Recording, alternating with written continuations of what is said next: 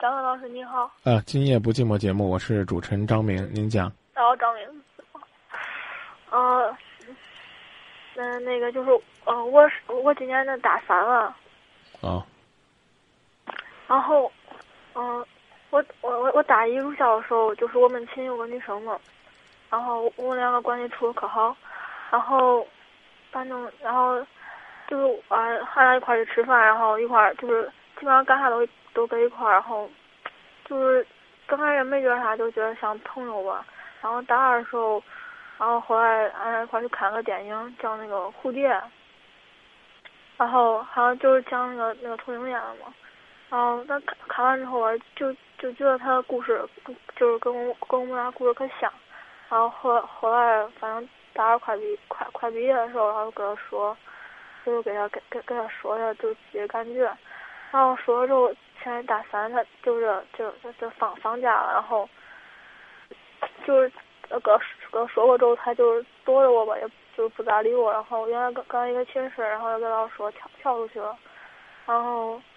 想约他出来玩，然后都就是打电话，电话也不接，然后，然后 QQ，QQ 他也不跟我聊，然后我就心可难受。他越是躲着我，就就就就可想就可想跟他在一块玩，不知道为啥他就就非要躲着我，因为我我也没说非让非让他跟我就是成为朋友啊啥的，然后就像还想像回到原来一样，就是大家比较比较好吧，然后我我不知道，反正现在心里可烦。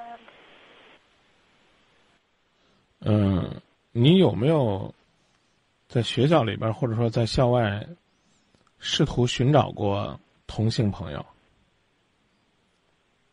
嗯，除了他好像没有吧，他应该是第一个。没有，啊，你有没有确定的就要把自己定位成同性恋？我其实也比较模糊，但是就是觉得，反正特别是反正就是觉得对对异性没啥感觉，就在跟他在一块儿就可快乐，然后。正就可呃，就可想天跟他在一块儿，可幸福。你看这个蝴蝶啊，这里边呢，你得明白，这个女主角为什么会有那样的情感呢？一方面是因为可能在内心深处有一些这样的这种性取向的问题和压抑，当然更重要的是，他在这个。婚姻当中，没有找到属于自己的幸福和满足。你们呢？可能是因为大家整天朝夕相处，因此呢，觉得感情不错，甚至呢，可能不分彼此，啊，让你们觉得你们亲密无间。可是，当你受到了这个电影的某种的负面影响和刺激之后，你跟他说：“我觉得我们的交往很像，啊，很像这种同性的恋爱。”之后呢，人家恐怖了，担心了，不愿意和你发展这样的关系，你不觉得很正常吗？嗯，但我我问题是就是我现在简单来讲，他拿你可能当做同性恋了，然后呢，他觉得这这可能和他的性取向和生活方式差别太大，你明白吗？怎么办？我建议你呢去找一下专业的心理医生去做一下调整，因为呢，你可能只是因为这种集体生活呀，对异性啊，呃，没有这种正常的一种认识和接触造成的。那就如果说现在就想给他说，还是想回到就是最开始时候大家就是普通朋友那样啊，很难，因为你自己其实也不是这么想的，你明白我的意思吗？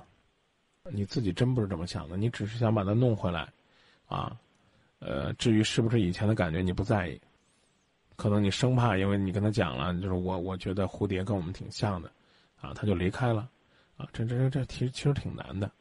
另外呢，你也得明白，在这个情感的世界当中，不管是亲情、友情和爱情，天下都是没有不散的宴席，再相爱的人。恐怕呢也有分开的那一天。今天呢，在微微博上我看了一个特别感人的故事，说是六十多年前呢，一个小男孩在自己那个小镇当报童，结识了另外一个小女孩那用中国话也讲叫叫叫青梅竹马吧。然后呢，他们成年，后来相爱，呃，共同生活了六十多年。现在自己的妻子变成了老年痴呆了。嗯，那个时候呢，七十多岁的老人家又再次骑骑上了单车，成为他们那个小镇上年龄最大的一个老报童。只有看到自己心爱的这个老男人骑着自行车在这个小镇穿行的时候，那老太太脸上才能露出笑容。就为了这，老人家重新又开始他的他的送报生涯。这个世界上，其实男和女之间的爱情。也挺让人感动的，如同你所说的蝴蝶一样，其实蝴蝶的故事不止那一个，最起码，浪漫的梁祝也是一个关于爱情的唯美的故事，所以我觉得，你那个朋友回到你身边，还能和你像以前的那样相处，这可能是一种梦想，这个梦实现不了，我只是希望你不要去做蝴蝶的梦。各种各样的电影、文文艺作品能够带给我们各种各样的感官和刺激，但是我们自己要对自己的生活有一个清醒的认识。马上呢就要结束校园生活了，你要走入社会了，将来你在社会当中，啊，在求职就业的过程当中，可能会遇到各种各样的压力和诱惑，那个时候我们更需要坚定和坚强。如果你愿意的话，建议你和妈妈沟通沟通。如果你真的不愿意和妈妈沟通，你可以找学校的心理辅导员；如果你还不愿意和老师沟通，你也可以寻找社会上的心理医生的帮助。但是，我个人觉得，关爱自己，可能比你那个同学是否会回到你的寝室、回到你的身边，更积极、更有意义。您说好吗？嗯，啊，老师，我还想问一下，就是。你觉得这个就是同性恋真的是那个违背违背那个什么社会伦理道德吗？就是现在不社会，我觉得也就越来越普遍了。这个，呃，首先它一定是一种不普遍的小众现象，要不然的话大家不会避之如洪水猛兽。这第一。第二呢，你是什么样的方向，这是你的自由，但是你不能妨碍人家的自由，哪怕如同恋爱一样。你喜欢我是你的事儿，我喜欢不喜欢你是我的事儿。你明白这意思吗？嗯。啊，第三，我希望你能够看一看，自己是不是可以回归主流。你哪怕比如说你练书法也是这样，你每天你都是按照你的写意人生去写，这没错。可是如果说主流一些，可能家人呐、朋友啊、生活啊更容易接纳你。你看，在我的跟你的交流过程当中，我没有歧视，没有伤害。我觉得这不是今夜不寂寞的进步和张明的进步，是这个社会的进步。但不代表我就支持你。哎，这个东西有，而且不少啊，时髦流行你就去吗？对不对？流行感冒太厉害了，最近光我们办公室都很多人感冒，在直播室不允许喝水，我必须要喝着水才能做节目，要不然的话嗓子哑了就出不来声了。那那你说流行感冒是好东西吗？流行歌曲还可以，明白这意思吧？你要确定，你是，你不是赶潮流，不是为了表现自己的独断、特立独行啊，不是为了这个故意的去体会刺激，这个需要心理医生帮你来确定，好不好？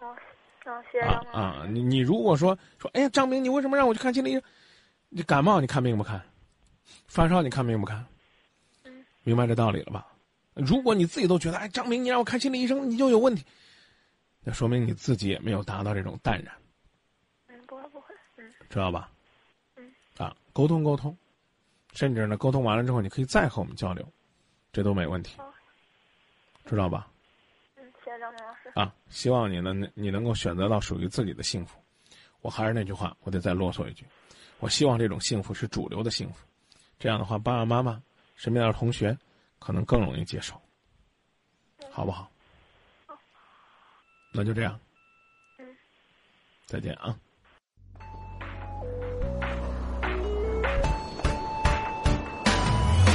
爱我